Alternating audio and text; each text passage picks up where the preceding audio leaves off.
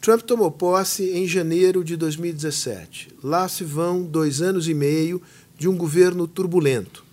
Nunca antes na história dos Estados Unidos, pelo menos na história recente dos Estados Unidos, um presidente criou tanto confronto com instituições que são pilares da democracia americana. Falta ainda um ano e meio para o final do seu mandato, mas já se discute a sua reeleição, o processo eleitoral que poderá reconduzi-lo ou não à Casa Branca. Vamos falar de democracia. Um podcast da Fundação FHC para discutir os desafios da democracia em um mundo em profunda transformação. Começa agora mais um episódio da série Vamos Falar de Democracia. Eu tenho hoje aqui comigo um velho amigo e um profundo conhecedor da vida política e cultural americana, Paulo Sotera, jornalista de profissão, foi correspondente de vários periódicos brasileiros na capital americana e hoje dirige o Brazil Institute do Woodrow Wilson Center, que é um think tank muito importante é, criado em meados dos anos 60, uma instituição é, bipartidária com sede nos Estados Unidos. Paulo, é um prazer recebê-lo aqui para essa conversa. A primeira etapa da nossa conversa é um balanço do que foram esses dois anos e meio da presidência Donald Trump. Ao início, a pergunta era: as instituições e a cultura política americana, democráticas, são fortes o suficiente para resistir a um presidente extremamente personalista e com ímpetos muitas vezes autoritários, ou elas não conseguirão resistir a esses ímpetos autoritários uh, do presidente Donald Trump. Dois anos e meio de experiência Trump na Casa Branca. Qual é o seu balanço desse período? Olha, as instituições têm se mostrado bastante resilientes. Elas seguem lá, elas têm, enfim, o reconhecimento da sociedade, da nação, uh, e uh, esse embate constante uh, entre o Trump e qualquer pessoa ou instituição que ele reconheça ou identifique como minimamente adversária a ele ou que cause problemas a ele, é, tem resultado em confrontos muito pesados, muito fortes.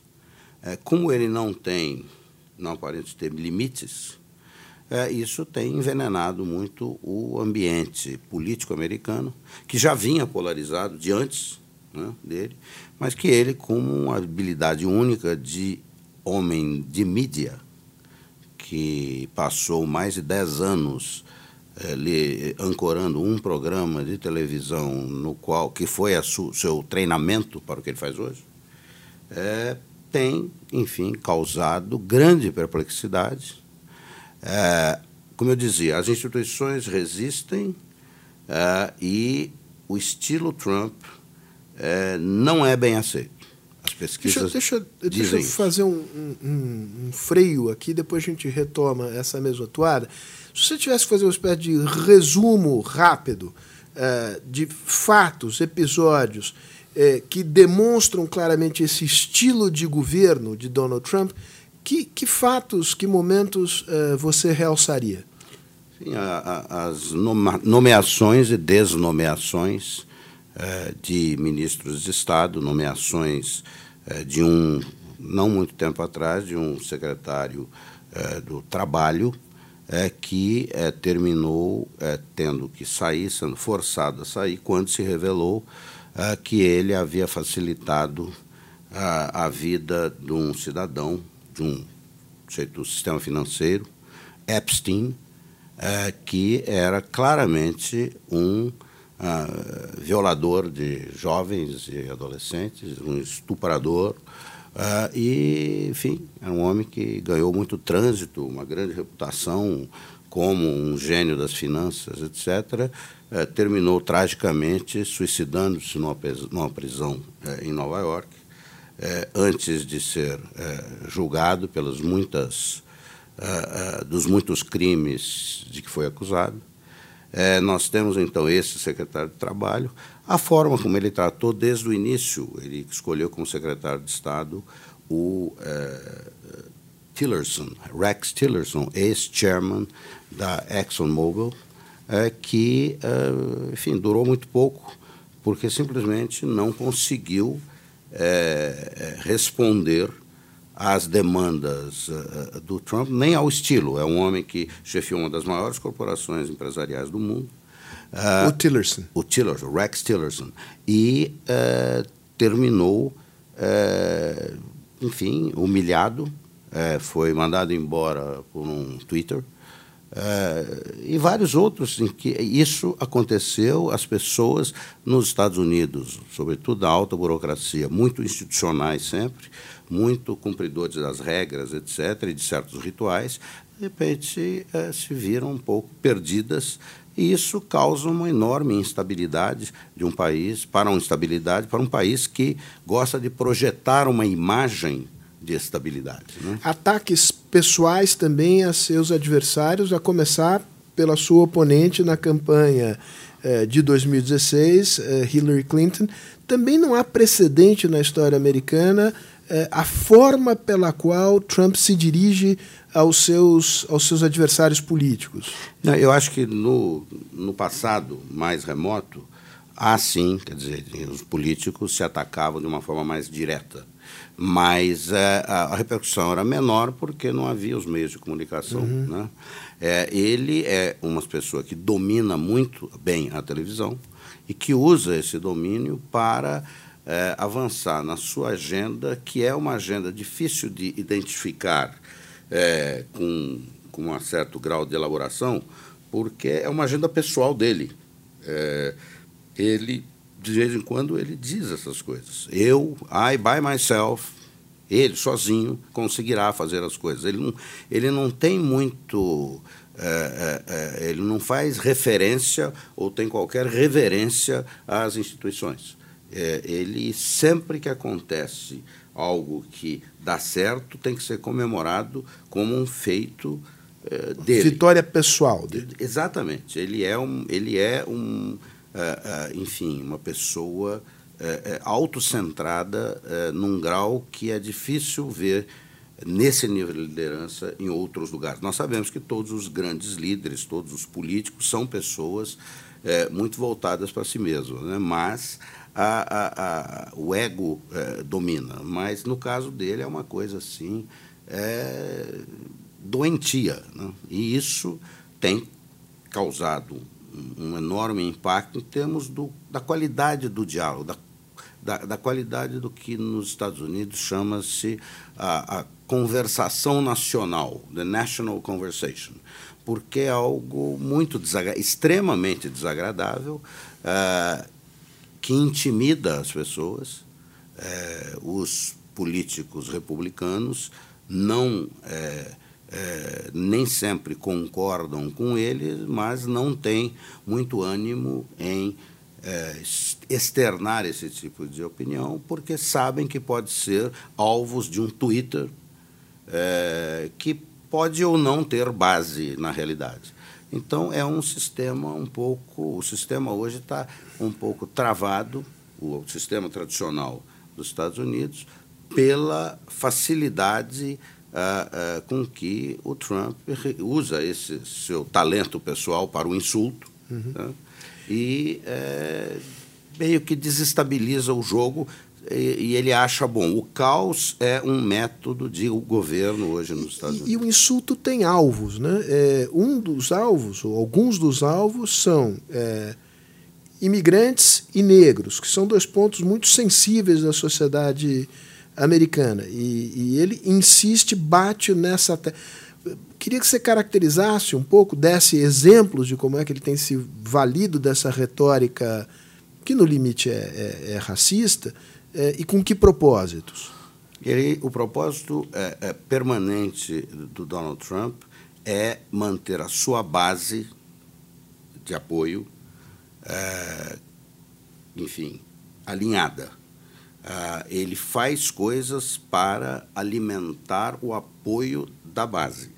Uh, ele aparentemente não se preocupa muito em ser respeitado ou atrair votos de outros, de outros setores da, da, da, da vida política americana. Então, ele faz, enfim, é, é, é, é sabe, insultos, piadas com políticos, é, a, a, Elizabeth Warren, que é uma senadora de Massachusetts. Candidata, candidata, candidata pelo Partido candidata, Democrata? Lá atrás, em algum momento, ela fez, ela deu um passo em falso é, e citou, disse que ela tinha é, na família dela lá atrás algum ancestral indígena. Uhum. Ah, imediatamente foi apelidada de Pocahontas. Uhum. É, e ele sabe, ele faz isso com é, de uma forma muito incisiva e repetidamente.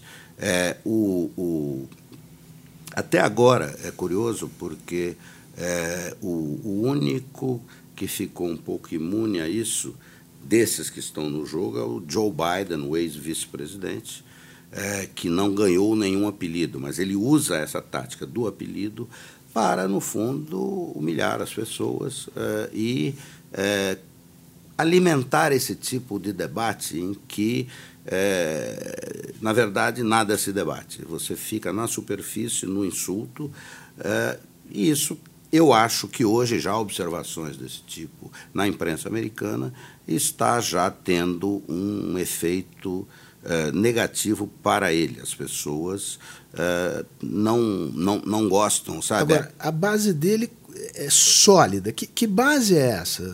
O que, que a caracteriza do ponto de vista, digamos, do grau de educação, do ponto de vista uh, racial, do ponto de vista de classe? Olha, ela é maciçamente da maioria, ou hoje já a minoria branca, dizer, dos brancos americanos, e dos brancos, especialmente os que é, têm, alguns têm até sucesso econômico na vida, mas uh, têm uh, pouco estudo. É uma gente que tem, é, enfim, é, pouca educação ah, e que compra essas teses de que há uma conspiração contra os Estados Unidos. Uhum. Daí, por exemplo, a política hoje de confrontação com a China, que a China está querendo comprar os Estados Unidos, está querendo, é, está impedindo o crescimento econômico dos Estados Unidos. E, enfim, ele é muito hábil é, nessa estratégia de é, identificar inimigos e ir atrás dos inimigos uh, enfim, e várias vezes ao dia, que ele acorda usando esse novo instrumento que é o Twitter e já, uh, enfim, uh, manda dois ou três ou quatro twitters que pautam a imprensa pelo resto do dia, quando não pelo resto da semana. Você transmite uma, uma sensação, pinta um, um quadro um presidente que não é propriamente presidente de um país, é chefe de uma certa facção política que se dirige é, fundamentalmente à sua base, que é uma base de é, pessoas é, brancas de nível educacional é, médio ou baixo, uhum. É, fortemente concentrada em alguns estados da federação fora das, das costas, uma predominância de protestantes, eh, evangélicos, uhum. eh, digamos que vão com frequência à igreja. Como é que você vê isso, digamos, num panorama que é um panorama de transição da sociedade americana, em que você mesmo apontou é, a, a, os brancos estão os brancos de origem é, caucasiana, como eles dizem, europeia, uhum. estão se tornando minoria na sociedade é, americana. O Trump é uma espécie de reação ao que é percebido como uma uma grande ameaça, que é esta América que se está transformando e que não tem mais a cara é, do homem branco é, é, que predominou na América até agora? Claramente, as atitudes deles, os slogans que vêm, respondem a isso, em parte, e de fato isso é inexorável. O país, é, se já não é, logo será um país onde a maioria, ou seja, mais de 50%, sejam brancos, não, não, já não é ou não será muito brevemente. É, isso cria ansiedade em setores da sociedade. É, daí, por exemplo, você vê ah, os ataques aos imigrantes que ele faz é, constantemente, é, dirigidos sobretudo aos imigrantes de origem é, latina, os mexicanos, os centro-americanos, é, e o faz, enfim, é, às vezes de, de, de, com, com, com, uma linguagem absolutamente ofensiva, né?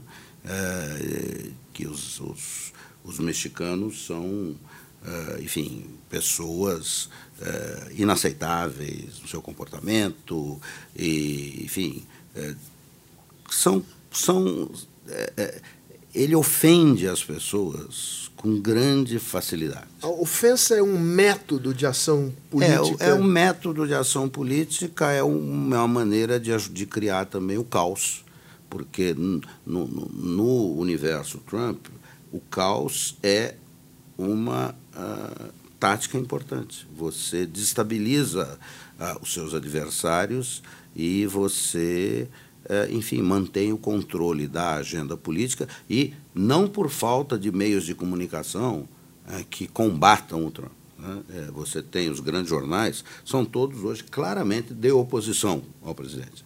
É, você Com tem... exceção da Fox News. Assim, é, a Fox do... News é a, é a, a, a porta-voz, digamos assim, da direita ou da extrema-direita, mas as demais, a CNN, a MSNBC é, e, e, vários outros órgãos regionais, etc., são claramente, enfim, críticos à gestão dele, ao estilo, sobretudo, é, porque simplesmente é, não corresponde, eu acho que, até a autoimagem dos Estados Unidos, como um país democrático, tolerante, etc.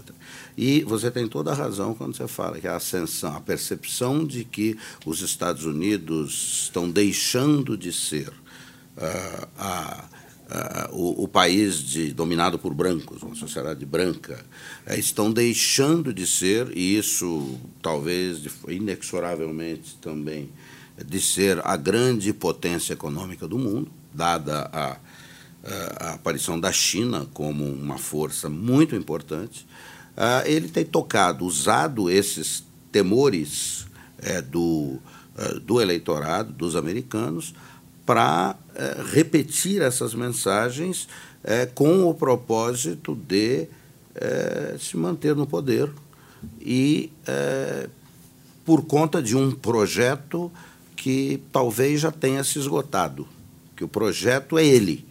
O projeto é, é enfim, é, é, é usar o poder.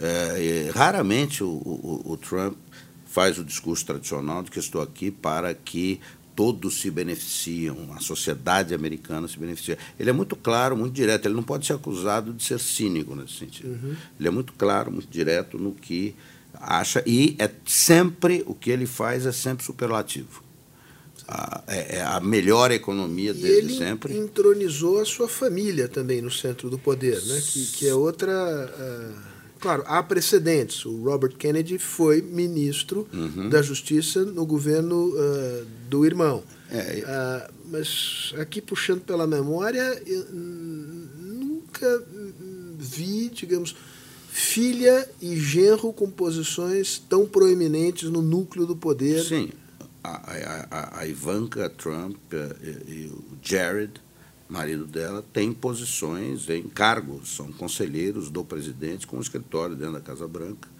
Ah, há um, ele trabalha com um inner circle, com um círculo eh, bastante restrito de assessores. Eh, e ele não se dá bem com más notícias. Ele não gosta de receber más notícias. Ele é extremamente é, agressivo é, e isso intimida as pessoas. Quer dizer, as pessoas preferem talvez não ter o diálogo é, a passar por humilhações, a passar por. E isso acontece. Nos, nos... Perdão, perdão, perdão. Não, não, isso acontece não apenas na relação dele internamente é, com o país, acontece também nas relações externas dos Estados Unidos. Esse, esse caráter enfim, intimidador, personalista, imprevisível, que efeitos isso tem tido, digamos, na qualidade da administração do governo? Olha, Sérgio, são efeitos nocivos. Quer dizer, as pessoas, por um lado, elas reconhecem que sim, a economia americana está passando por uma fase boa, a economia crescendo, uh, embora num ritmo que está se desacelerando, uh, em função de algo que, isso sim, essa foi, foi o grande feito da administração Trump, que é ter feito uma redução de impostos muito forte, logo no começo, que ele havia prometido na campanha, é, que beneficiou, sobretudo, os que menos precisariam de uma redução de impostos. Os mais ricos. Os mais ricos. E é, deu, claro, deu resultado. É uma economia muito forte, muito grande, é, mas, é, enfim, ele satisfez esse, esse setor, e não é só o setor, não é só os super ricos, não, são pessoas de classe média, classe média alta, que também se beneficiaram dos efeitos disso.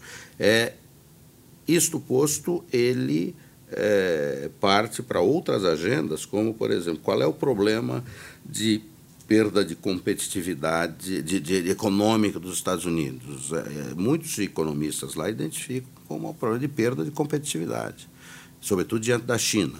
Como é que você resolve isso? Ele iniciou uma guerra comercial com a China, não que é, é, os Estados Unidos sejam um único país do mundo que criticam os chineses por manipulação de moedas, etc, etc. Mas ah, ele tem é, teve esse, enfim, esse ímpeto, uma, uma ideia fixa de não, os chineses nós temos que eh, dobrá-los, entendeu? E nós vamos fazer uma guerra comercial e nós vamos ganhar a guerra comercial. É, coisas que líderes mais tradicionais jamais diriam. Né? Você ganha uma guerra comercial. O Trump diz abertamente. Eu acho que isso, em parte, atende a uma, a uma parte da sociedade que é saudosa do tempo, dos tempos em que os Estados Unidos eram uma potência dominantes sem nenhuma dúvida. Os Estados Unidos são a potência dominante economicamente, o maior PIB, etc., e em várias áreas continuam a ser, mas isso hoje já é contestado. Há, e os Estados Unidos têm perdido qualidade em várias áreas, né? e inclusive em educação, embora tenha uma uma, uma estrutura de educação muito bem organizada e, e sobretudo nas universidades, é, o, o, ensino, o ensino básico nos Estados Unidos tem perdido qualidade. É, isso aparece no diálogo, se você quer ler, se você quer se informar sobre, sobre essas coisas, é, lá estão. Mas as políticas do Trump não estão dirigidas a resolver esse tipo de. E a conver... o que você chamou de, de conversação nacional, ou seja, o debate público nacional, ele é contaminado por essa iniciativa incessante do presidente de buscar inimigos e criar confronto. Me lembro agora, é, recentemente, é, criticando o, o, Banco Central americano por não ter feito um corte de juros maior do que ele, Trump, julgaria necessário, ele disse: Eu não sei qual dos dois é o nosso maior inimigo. Xi Jinping, o todo-poderoso chefe chinês, ou o presidente do Banco Central americano. Paulo. Né? Uhum. Você sente que isso tem, eh, digamos, você mencionou o, o, o que haveria sinais de exaustão uhum. na sociedade americana é, com esse estilo de governo. Que, que sinais são esses? Não, as pessoas, você tem entre os republicanos, entre líderes republicanos, entre empresários, é, artigos em jornais, artigos de opinião sendo basta. Não é assim que nós devemos seguir, é, não é na base do insulto é, de. É, ou, ou e os extremos, atenção, aos, a essas coisas, é, você insulta o que você identifica como inimigo. É, e mas você também age como um sujeito muito cordato quando se trata, por exemplo, de é, lidar com a Coreia do Norte ou com Putin. Porque, outra vez, não é o interesse americano, aparentemente, que está em jogo na cabeça dele. O que está em jogo é ele, como ele quer fazer as coisas. Ele tem uma absoluta autoconfiança, ele, ele acha que ele pode fazer o que lhe der na telha e que não haverá reação. E já disse, inclusive, em campanha eleitoral, eu posso matar uma pessoa na Quinta Avenida e não haverá consequências. Então, ele tem, enfim, este tipo de autoconfiança absolutamente fora de propósito uh, e que não é uma qualidade, enfim, conhecida em líderes em democracia. Há, há, há líderes desse tipo e outras circunstâncias, mas não em democracia. E aí que está, eu digo, por que, que o país está exausto? Isso é uma observação é, de, de, de, colunistas nos Estados Unidos que dizem, não, eu estou exausto, porque é, você, ele pauta o país um tempo, tempo todo. Tá? Ele acorda no Twitter e já começa a pautar o país. E a imprensa e outros têm que responder a isso é, e as televisões que fazem essas coberturas, sobretudo as de cabo permanentes, é, é, é, têm que reagir a cada uma dessas coisas e, enfim, muitas vezes é um absurdo atrás do outro. Na, na sua avaliação, até de jornalista, Paulo, se você acha que a imprensa é, faz um bom trabalho ou, ou, ela acaba, digamos, mordendo a isca do Trump ao uh, permanentemente uh, responder uh, a qualquer coisa que ele diga, ainda que seja o mais rematado absurdo? Olha, é, eu acho que tem evoluído isso aí um pouco. Eu acho que os jornais, os jornais são mais calmos, porque trabalham num outro ciclo de notícia. A televisão é que é a questão. Na televisão você precisa reagir instantaneamente. Há canais e há jornalistas que procuram, enfim, ser mais ponderados é, e é, é, evitam usar uma linguagem muito áspera, tá?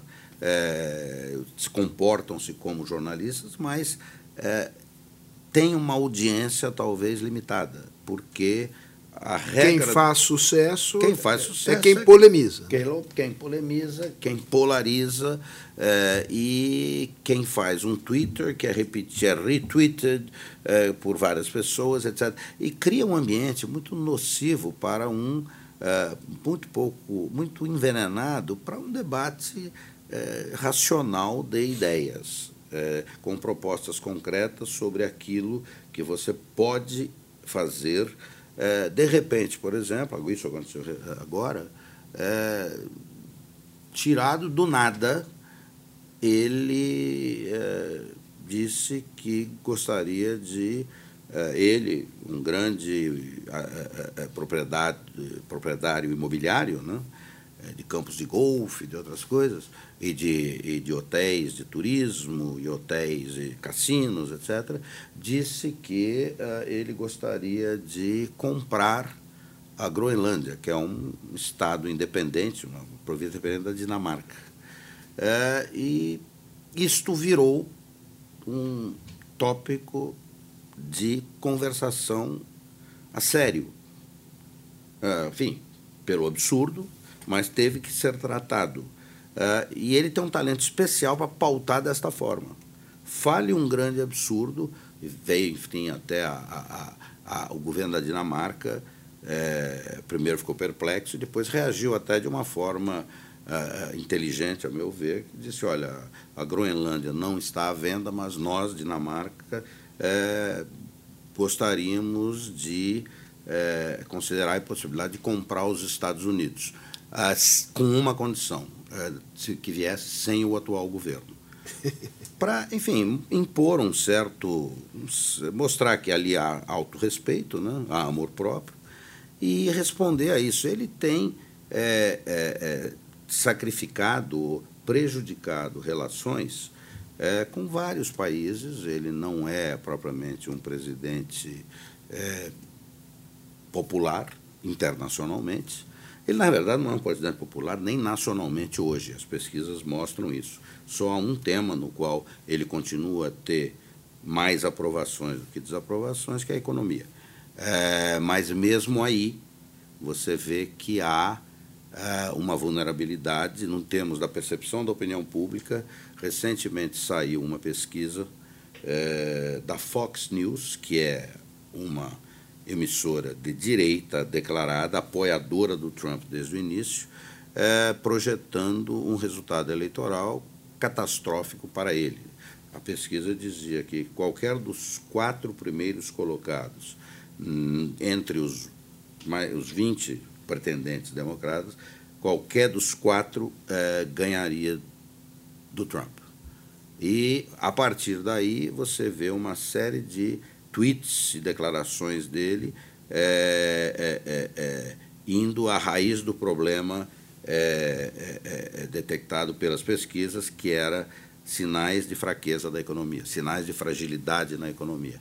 Então ele volta a atacar o Federal Reserve, dizendo que o, o Banco, Central, Reserve, o Banco Central que precisa reduzir a taxa de juros, que está demorando para fazer isso. Ah, depois ele vem com imediatamente com uma outra proposta que é de fazer uma nova redução de impostos. É, tu, todas essas coisas, obviamente, com consequências graves para a economia americana no futuro. Né? É, um déficit que já explodiu, continua a crescer. É, mas, enfim, a situação, como a situação do dia a dia é razoável, o é, é de pleno emprego, ou quase, é, as pessoas também, enfim, levam suas vidas, não estão mobilizadas o tempo inteiro para criticar essas coisas. E as pessoas, e, esse, e, e essa constatação é mais recente, é de que ele, ele é, está levando as pessoas à exaustão. Entende? O governo é, exaure as pessoas, né? que ele está presente o tempo inteiro na vida das pessoas e de uma forma que os americanos não estão acostumados. Uh, enfim, e isso possivelmente terá efeitos é, eleitorais importantes. Teve já, é, no, no, ano passado, ah, os democratas reconquistaram a maioria da Câmara muito bem, graças ao voto feminino e à mobilização das mulheres. É, e há pesquisas mostrando que isto criou, é, que há um novo, uma nova conjuntura política eleitoral nos Estados Unidos, na qual ele é, né, e essa conjuntura reserva péssimas notícias para o Trump queria, em 2020. Queria explorar um pouco esse veio que você é, abriu, Paulo. Lembrando, antes de, de passar à frente, que este, este padrão é, de governar por espasmos, por ofensas, ofensas a adversários internas, internos, agressões a adversários uh, externos, um certo menosprezo pelas instituições, não é uma exclusividade americana. Tá? Isso também ocorre uh, abaixo, abaixo do Equador.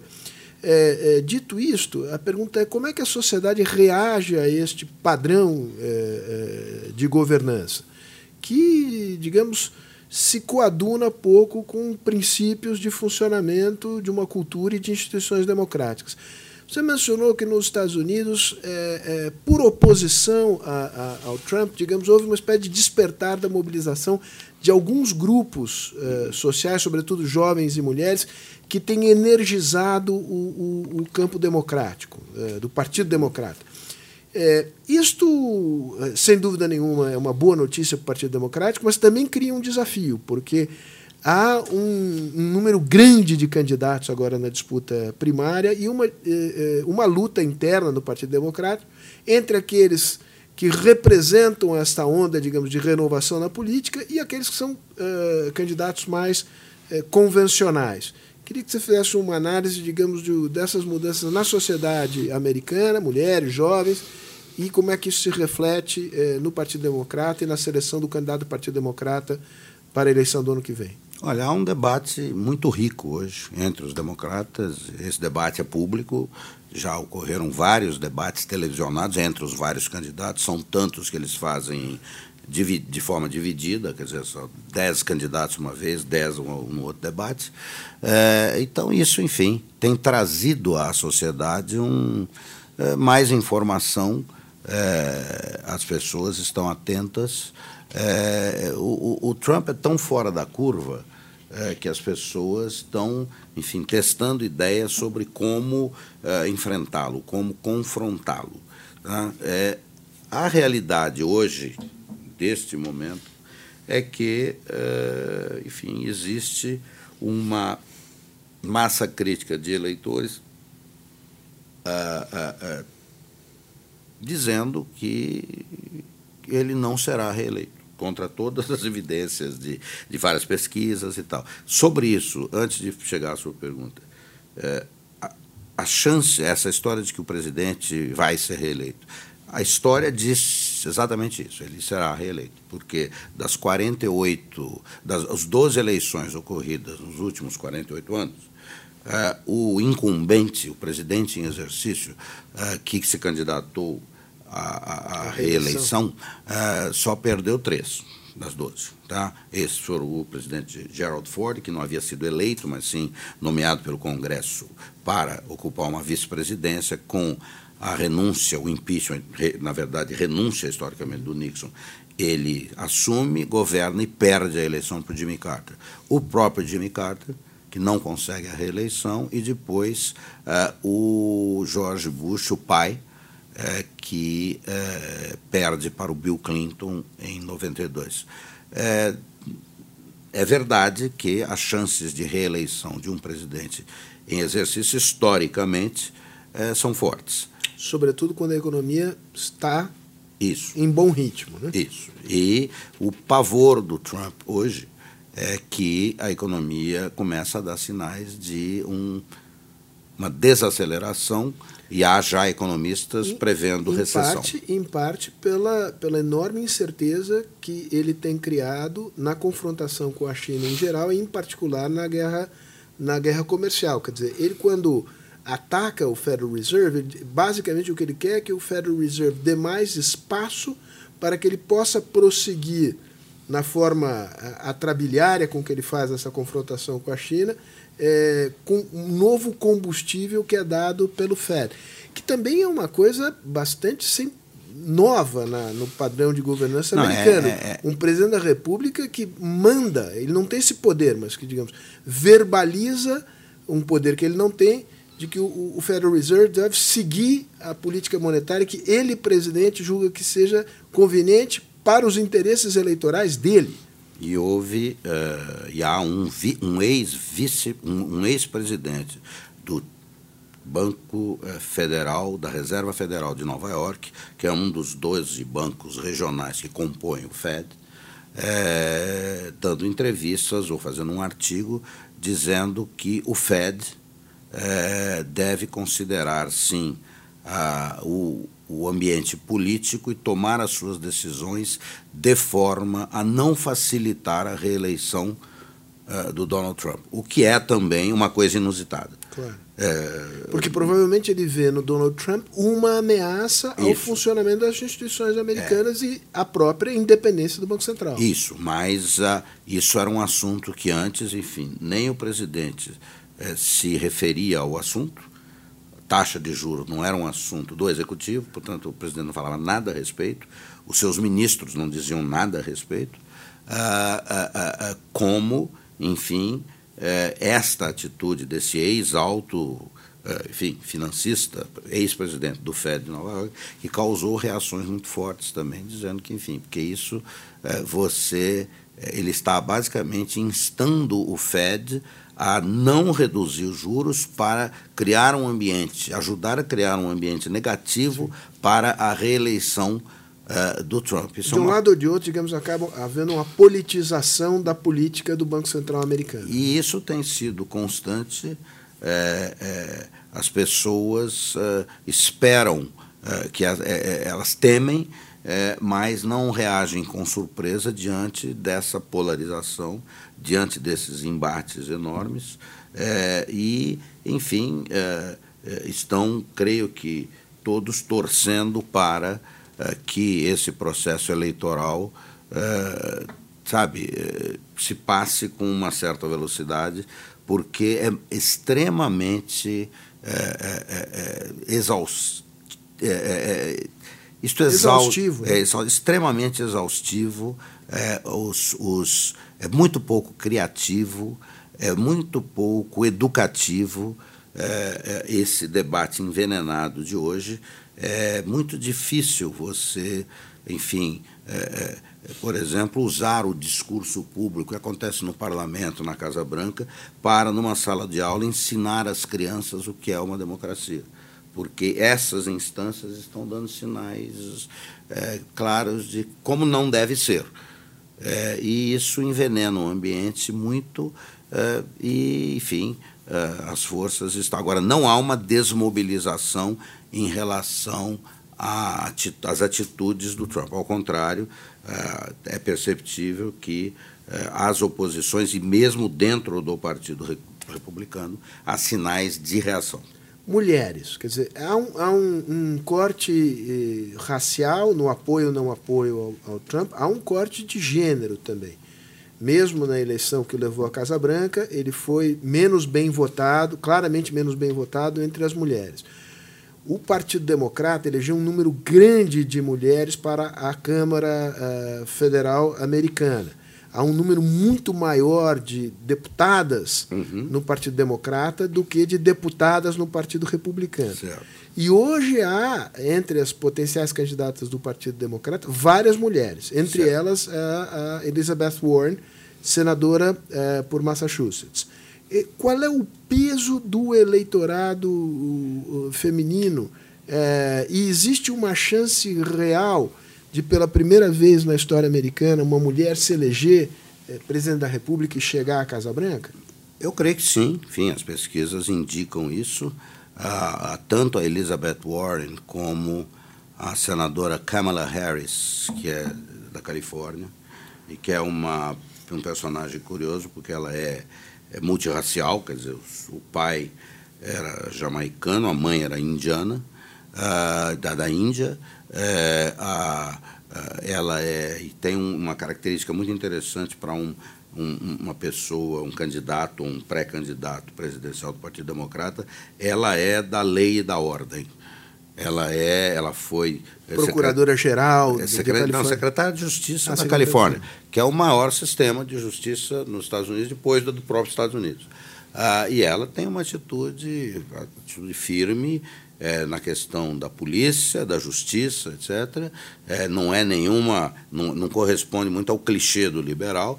Está bem, razoavelmente bem nas pesquisas. Ela é uma das quatro, que é o Joe Biden, o ex-vice-presidente, e o, o, o, Bernie Sanders, senador independente de Vermont. Depois tem a Elizabeth Warren e a Kamala Harris. Elizabeth Warren, é, de, é, senadora de Massachusetts.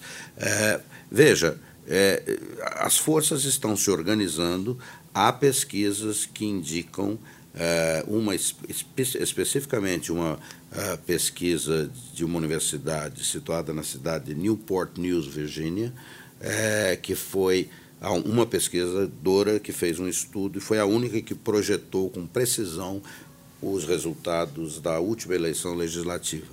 Uh, e ela, usando o mesmo modelo que ela usou para fazer essa projeção corretamente, é, afirma que é, independe, independe quem será o candidato democrata, que esse candidato sairá é, para a campanha final, para as semanas final da campanha, é, com, é, podendo contar com 278 votos no colégio eleitoral de 538. É, Se isto estiver correto, o próximo presidente dos Estados Unidos será um democrata, porque a, a, o corte se dá em 270, 271. Mesmo, mesmo um candidato é, que se declara socialista, como Bernie, Bernie Sanders, essa é uma coisa curiosa, porque este termo, que sempre foi anátema nos Estados Unidos, ah, foi incorporado ao vocabulário, pelo menos ao vocabulário do, de uma ala do Partido Democrata, e há um candidato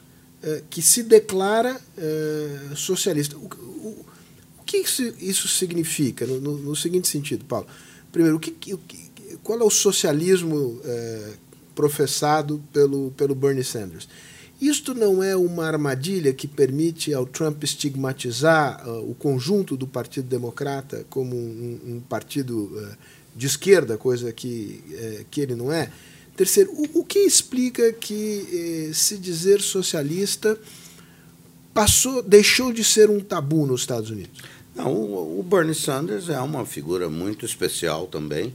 Tá? Ele sempre foi um senador independente, um deputado independente, ele nunca foi filiado a não é filiado a nenhum partido. Ele, é, ele joga com o Partido Democrata, ele faz parte é, é, enfim, das deliberações, das preparações. Ele ou... pode ser candidato pelo Partido Democrata sem ser filiado? Pode. pode. Não, essas regras que nós temos aqui no Brasil eh, são desconhecidas nos Estados Unidos. Ele uhum. pode ser candidato, se ele for aceito na convenção e conquistar a maioria dos delegados, ele será o candidato.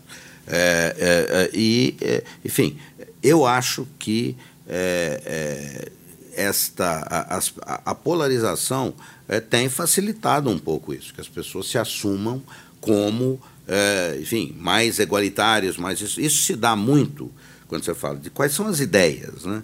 Se dá muito, por exemplo, na bandeira, nas bandeiras de educação tornar os primeiros eh, dois anos do college, eh, enfim, universalizar isso e financiar gratuitos, isso. gratuito, acesso é, amplo à população. Isso, fazer um programa federal para isso, né? Idem na área da saúde. Idem na área da saúde e talvez criar o que eles chamam de single payer, que é um sistema de seguro de saúde federal a que todos tenham acesso. Né? Obviamente, isso tem enormes oposições na sociedade, tem enormes oposições na, na indústria da saúde nos Estados Unidos. Uh, você tem, enfim, este tipo de iniciativa, quando se fala de socialismo nos Estados Unidos, é isso. Você é equal opportunity, é, mas você. Igualdade de oportunidades. Igualdade de oportunidades uh, e uh, acessos facilitados é, a minorias é, que, enfim, sofreram perseguições no passado, etc., foram discriminadas. E serviços de saúde e educação uh, amplos, de, de, de, acesso universal. É, a, a, a, saúde nos Estados Unidos é, é, um é o melhor, como se diz, é o, é o melhor sistema de saúde do mundo quando você considera as tecnologias disponíveis, a qualidade dos médicos, etc., e dos enfermeiros é, mas é o que eles dizem lá, é o pior healthcare. É, é a melhor medicina com o, o, o pior. Cuidado à saúde com, cuidado com, as, com a saúde. É, exatamente, porque, enfim, é, o, a estrutura não está montada para atender uh, a maioria das pessoas, é um sistema claramente capitalista. O seguro de saúde existe sim um federal que é para os maiores de 65, 65 anos, é, mas é, existe um também chamado, esse é o Medicare, existe um Medicaid que é para as pessoas pobres, mas a maioria tem que é, pagar seguro de saúde. Claro que alguns empregadores é, apoiam isso, é, prevêem o seguro de saúde, mas é uma coisa caríssima. Um seguro de saúde hoje nos Estados Unidos custa algo como um bom seguro de saúde, como mil, mil a mil e quinhentos dólares por mês. Tá? É, e isso, enfim, as pessoas uh, se ressentem. Isso disso. atinge fortemente a classe média. A classe for, é muito, muito no, fortemente. Nos últimos 40 anos, na sociedade americana, a classe média ficou estagnada em termos de renda uhum. e a desigualdade aumentou muito. Isso, isso começa em grande medida dá, dá a explicação de por que começa a ter ressonância na sociedade americana uh, um tipo de política, uh, de plataforma, de, de proposta, que, digamos, tem é, raízes na Europa, mas nunca havia encontrado raízes nos Estados Unidos. Uhum. Né? E ela encontra raízes hoje nos Estados Unidos, porque, como você acaba de citar, a desigualdade socioeconômica nos Estados Unidos aumenta, aumenta desde a da década de 70, é, você tem hoje quadros nos Estados Unidos de desigualdade que são, enfim, típicos de países do terceiro mundo. E isso, obviamente, mobiliza a sociedade, é, mas, ao mesmo tempo, é, mobiliza a sociedade para uma mudança e mobiliza uma, uma parte da sociedade para mudança e mobiliza uma outra parte da sociedade para que fique tudo como está. Porque se você está nos, no topo da escala, ah, você está muito bem, você tem é, todos os serviços de saúde que você precisa, é, você tem, enfim, acesso aos, ao, ao, ao, aos bens e aos serviços necessários para ter uma boa vida. E num, num período em que a economia está é, se expandindo, isso, enfim, é uma vantagem excepcional para quem está no poder né, e que tem a capacidade, e isso o Trump tem, de é, propagar essa, essa notícia. Né? É, ele, ele está, é curioso, ele está muito seguro, aparentemente, da sua reeleição. É, mas talvez nem tanto. Outro dia, falando em New Hampshire, num discurso de campanha, que basicamente já começou, ele é, disse aos eleitores republicanos que estavam ali é, que, enfim, ele não foi lá pedir voto. Ele foi dizer às pessoas: olha, vocês aí não têm escolha. Vocês têm que votar em mim. Porque se eu não for eleito, é, o que um presidente democrata fará, a reação do mercado a isso é, fará a sua poupança depositada num tipo de poupança identificado como o, o, o 501K. É um tipo de, de, de savings é, que você faz em que é, você põe dinheiro na poupança. 401, né? 400. É, 501k. Ou 401k. 401k, acho. É, e, e, e, ele diz: olha, vocês não têm opção, vocês têm que votar em mim, porque senão o valor disso aí vai evaporar, vai, entendeu? vai sumir. É, gostem ou não de mim, vocês têm que votar em mim. Isso, enfim, é uma manifestação de um certo desespero. É, e foi interpretado como tal. É uma coisa curiosa. É, é, é, é, ele tem dado esses sinais de que continua, enfim, confiante na vitória, etc., mas às vezes, é, enfim, põe em debate ou faz declarações que fazem as pessoas duvidar disso. Um, comentário final e depois, é, de fato, um, uma pergunta para encerrarmos. Paulo, é, é interessante o, a distinta forma de, de reação, é, fundamentalmente dos dois partidos políticos, diante é, deste processo é, de aumento da desigualdade nos Estados Unidos, que tem levado a que um, uma parte da população é, se encontre em condições de vida que lembram, de alguma maneira, é, o, o chamado terceiro mundo. Uhum. O Partido Republicano, diante deste, desta realidade, uma das suas estratégias tem sido dificultar o, o, o exercício do direito a voto uhum. dessas populações marginalizadas. É, de tal maneira, digamos, a prejudicar o, o Partido Democrata. O Partido Democrata tem procurado é, acenar com a possibilidade de políticas públicas que incluam essas, é, essas populações é, na cobertura é, de saúde e, e educação. Uhum. Olhando no longo prazo, digamos, daqui a, a 30 anos, quando a gente olhar para trás, é, na tua percepção, é, este governo Trump é uma espécie de fenômeno transitório e cujas pegadas vão se apagar com o tempo? ou, ou, ou é um fenômeno, é um governo que vai deixar marcas eh, na sociedade americana? Isso é o que nós vamos saber em novembro do ano que vem. Se ele for reeleito, eu acho que as consequências serão duradouras. Tá? É, porque, enfim, revelará uma opção da sociedade por um, por um certo tipo de regime político é, que, enfim, é, pessoas com convicções democráticas podem contestar.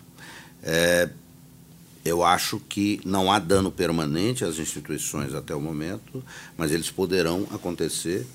É, e, é, veja, a, a, a, as pessoas estão é, ansiosas, as pessoas estão é, inseguras em relação ao futuro, é, e isso é resultado, em parte, é, da tática de governo do presidente, que não é de dar tranquilidade, é de deixar as pessoas confortáveis, dizendo: olha, vivemos num país imensamente rico, é, que se aperfeiçoa, onde a renda é distribuída, etc. Não, é exatamente a mensagem é exatamente o oposto do que ele faz através do uso do discurso, é, através do uso do poder. É, se for esta a opção dos americanos, eu pessoalmente acho que não é. É mas é, os métodos, como você se refere aí, a supressão de votos de minorias, é, são vários métodos, tá? É, sobretudo, na, por exemplo, é, ao pedir o, o, o, agora isso é uma novidade relativamente recente nos Estados Unidos, de você exigir um documento na hora de votar. Eu sou eleitor nos Estados Unidos, eu sou cidadão dos Estados Unidos há mais de 10 anos. Quando eu chego lá na, onde foi a escola, a escola onde meus quatro filhos estudaram, para uh, votar, uh, eu é, digo o meu nome. E as pessoas olham na lista e veem que está o meu nome. Eu assino um papel, eles me dão a cédula para eu votar. Eu vou na maquininha, faço a cédula, etc. E, e, e, no final sempre tem um estudante daquela escola que põe um selinho aqui em você, com uma bandeira dizendo I voted. É, é, hoje, em vários estados começaram a fazer exigências de você tem que mostrar a sua driver's license, sua a sua carteira de motorista. de motorista. Mas e os mais pobres, que não tem carro e não tem carteira de motorista? Você mostra o quê? É, você tem mesmo em Maryland, onde eu moro, é, enfim, agora as novas carteiras de motorista têm uma identificação, uma estrela que mostra que você já é eleitor. Né? Eles estão usando é, esse documento. Mas você tem que, mesmo assim, é, fazer. É, é, é enviar mais documentos para fazer uma base de dados. Isso é como usar. Uso a tecnologia para ampliar, de certa forma, a base eleitoral, mas para complicar também a participação. Então, há vários livros hoje nos Estados Unidos que analisam o fenômeno da supressão dos votos. E os votos são mais suprimidos nos lugares onde estão, ah, em proporção maior, as minorias raciais, os mais pobres, eh, que, enfim, os mais, digamos, vulneráveis na sociedade. Eh, isso eh, poderá se acentuar ou não. Se a próxima eleição é, resultar num, numa, no, no, no, triunfo de um candidato do Partido Democrata, eu tenho a impressão que muito disso será revertido, será racionalizado. É, é, é, é eu, eu, pessoalmente, acho um, espantoso que um país com os recursos tecnológicos dos Estados Unidos é, mantenha, tenha um sistema de votação tão primitivo quanto existe lá é, mas é a realidade, a, a, a, questão da participação eleitoral é, é, é, é, é um, é um tema em debate. É, eu acho que os esforços de supressão de votos do, de, da, da, participação dos eleitores está tendo um efeito é, contrário ao que, sobretudo, os mais conservadores prefeririam. E mas, enfim, o fenômeno segue. É, há, é, é, é, há uma reação a isso. Eu tenho a impressão que ela será muito importante nas próximas eleições presidenciais. É, já Isso já foi mostrado nas eleições de. Nas, nas, eleições agora de, do ano passado, nas legislativas, e mas, enfim, não há como, não há forma muito segura de, de, de fazer previsões nesse momento. Os pobres nos Estados Unidos, só para é, que o, quem está nos ouvindo localize, é, a maior concentração de pobres nos Estados Unidos ainda é ainda se dá no sul profundo, nos estados do sul, Sim.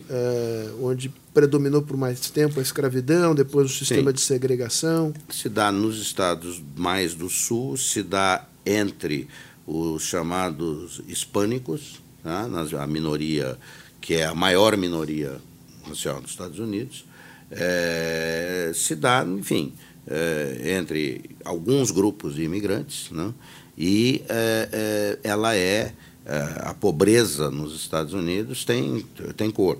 Né, uhum. Ela é negra e ela é, enfim. É, de origem hispânica. Né? É, ela é, e ela é marrom, né, negra e marrom. Uhum. É, isso, agora, veja, é, isso é, é, tem também, mobiliza muito essas comunidades, tá? e tem produzido já resultados significativos. Lembrem-se que o presidente dos Estados Unidos, que governou antes do Trump, um negro, chamado com um nome absolutamente estranho para os americanos, Barack Obama. Governou, governou bem, foram oito anos em que houve uma completa ausência de escândalos, é, enfim, e é, os democratas é, não ganharam a eleição e tiveram, com a Hillary Clinton, que é a ex-secretária de Estado, que concorreu com Trump, não ganharam a eleição porque dormiram no ponto. Porque as eleições foram ganhas pelo Trump por uma diferença irrisória de votos, algumas dezenas de milhares de votos em três estados: Wisconsin, tradicionalmente democrata, Pensilvânia, tradicionalmente democrata, é, Michigan, sempre ali de um lado para o outro, mas, enfim, um estado com uma base é, também forte industrial.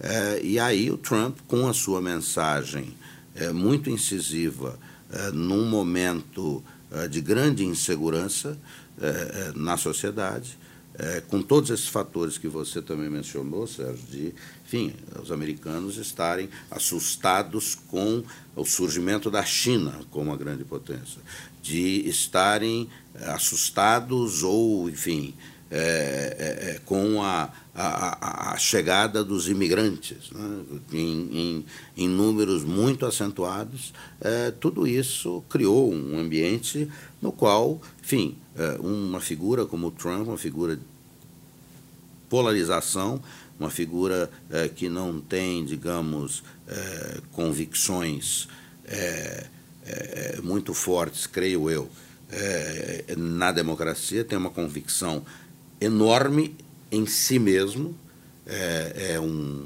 claramente um narcisista e é, triunfou, triunfou dessa forma e as consequências nós estamos vendo. Né? Os, uh, os americanos acham, muitos descontam um pouco, parece aqui às vezes, né?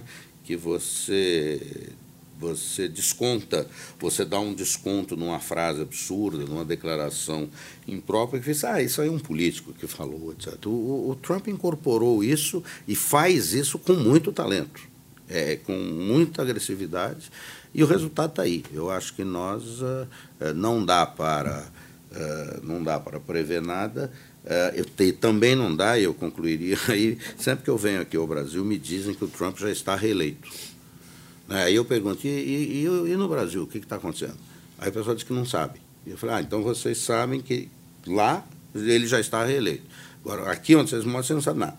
E eu sempre digo às pessoas, olha, cuidado com essas uh, certezas, porque uh, não é o que dizem as pesquisas, não é o que dizem uh, as reações do Trump diante de notícias de pesquisas eleitorais sugerem que ele talvez venha a ser um presidente de apenas um mandato. Não é de pouca importância isso, né, Paulo? Para concluir aqui, eu faço meu comentário uh, final, porque, simplificando muito o que você disse, uh, as instituições são capazes de resistir ao bombardeio quase diário por quatro anos. Uh, oito anos é, tem, é tempo demais e pode deixar um dano permanente na não apenas nas instituições americanas, mas também na cultura política eh, americana. Eh, esta política, lembrar também que esta política, digamos, do insulto e do medo não é uma exclusividade americana. Um, é um modo de exercício do poder que encontra exemplos em vários lugares do mundo e, inclusive, em, em, em lugares muito próximos a nós, uhum. a nós uh, próprios. Uh, uh, não é difícil traçar paralelos entre o estilo de governar de Donald Trump e, e, e de Jair e de Jair Bolsonaro. Uh, então, nos aproximamos agora, falta um ano e meio, mas a campanha eleitoral nos Estados Unidos começa, a rigor já começou, mas oficialmente as primárias começam em fevereiro do próximo ano. E uma coisa é certa, quer dizer, o que acontecer nos Estados Unidos terá repercussões no mundo, na, na política de outros uh, países. É, o, o, Trump é uma espécie de modelo e de ícone uh, da política do, do medo e do insulto. Uma derrota do Trump certamente implicará um enfraquecimento de quem procura mimetizá-lo em outros lugares do mundo. Você concorda? Eu concordo e acrescento o seguinte: as, as pesquisas, uh, uh, enfim, entrevistas com economistas de grandes instituições revelam uma quase unanimidade na previsão de que em 2021 os Estados Unidos estarão vivendo uma recessão cíclica esse, esse, a atual expansão econômica nos Estados Unidos começou em 2009. Já é a mais longa da história dos Tanto Estados começou Unidos. Começou no governo Obama. Começou no governo Obama, depois do desastre de 2007 2008. Que é, se deu no governo republicano, exatamente. por, é, por Bush. É, as recessões, é, das dez últimas recessões, nove começaram em governos republicanos. Tá? É, mas, veja, um dado importante e relevante para o Brasil. Os Estados Unidos têm toda essa controvérsia, tem uma mudança de paradigma político, mas é uma economia que cresce, tem emprego. É, não é bem o nosso caso, infelizmente, nesse momento. É, a, a, o próximo presidente dos Estados Unidos terá que lidar com uma recessão. Isso é, enfim, é, o cálculo da maioria dos economistas, porque a economia tem ciclos e o atual ciclo de prosperidade está se exaurindo. E, e, as perturbações que Trump cria no comércio internacional é, complicam o problema e anteci podem antecipar a recessão. Agravam o problema, complica a possibilidade de uma recessão no ano que vem. É algo que, obviamente, é, apavora a Casa Branca. E, é, veja, independentemente do resultado da eleição, há uma realidade que é essa da economia americana exaurindo o seu ciclo econômico, entrando num período mais fraco ou até mesmo de recessão, e as consequências disso para o Brasil eh, são significativas, né? porque, enfim, a economia brasileira está parada, sem motor de arranque, né? e é, uma conjuntura na qual, enfim, o comércio internacional travado por uma briga, é, por uma luta muito forte, entre as duas principais potências econômicas uh, e os Estados Unidos uh, em, uh, em perda, né, com a sua economia em recessão, significa, enfim, um cenário muito triste e desafiante perturbador para nós no Brasil. Paulo, queria explorar mais um bocadinho aqui e pedir uma recomendação de um livro que você tenha lido e que te pareça interessante para quem queira compreender os Estados Unidos uh, de hoje?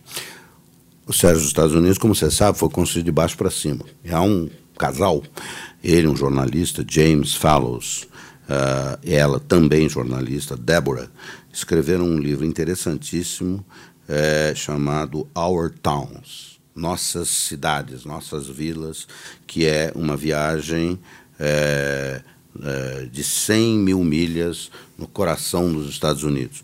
É, eles fazem é uma coleção de crônicas que eles foram fazendo ao longo de três anos e que apresenta uma visão, enfim, dos Estados Unidos lá na base, eh, nas cidades, eh, mostrando que existe uma grande vitalidade cívica nas cidades, eh, que as pessoas continuam solidárias nas cidades e que, enfim, há uma mensagem na vida das cidades americanas que é bem mais promissora do que aquela que é hoje irradiada do centro do poder em Washington. A minha recomendação é um livro que está disponível, só está disponível em inglês, acho que o seu também só está disponível em inglês, mas está disponível online é, no site da Brookings Institution. Uh, o nome do livro é Diversity Explosion: How New Racial Demographics Are Remaking America. Explosão da diversidade, de que modo a nova demografia, demografia racial está refazendo o, os Estados Unidos. O autor é o William Frey. E, de fato, é um, é um estudo aprofundado de vários dos temas é, que nós abordamos aqui, mas que, em grandes linhas, é a transformação dos Estados Unidos de um país que foi um país predominantemente é, de brancos protestantes em um país extraordinariamente mais diverso do que jamais foi em toda a sua história. Eu estou convicto que é esta transformação que, em grande medida, explica o fenômeno Trump e também as reações ao fenômeno Trump. Paulo, acho que foi uma ótima conversa. É, espero retomá-la o quanto antes. É, esses processos sobre os quais nós falamos aqui, eleições americanas, as, as repercussões disso sobre o Brasil, sobre o mundo. Prazer falar com você. Muito obrigado, Sérgio. Foi um prazer participar. Vamos falar de democracia, um podcast da Fundação Fernando Henrique Cardoso para discutir os desafios da democracia em um mundo em profunda transformação.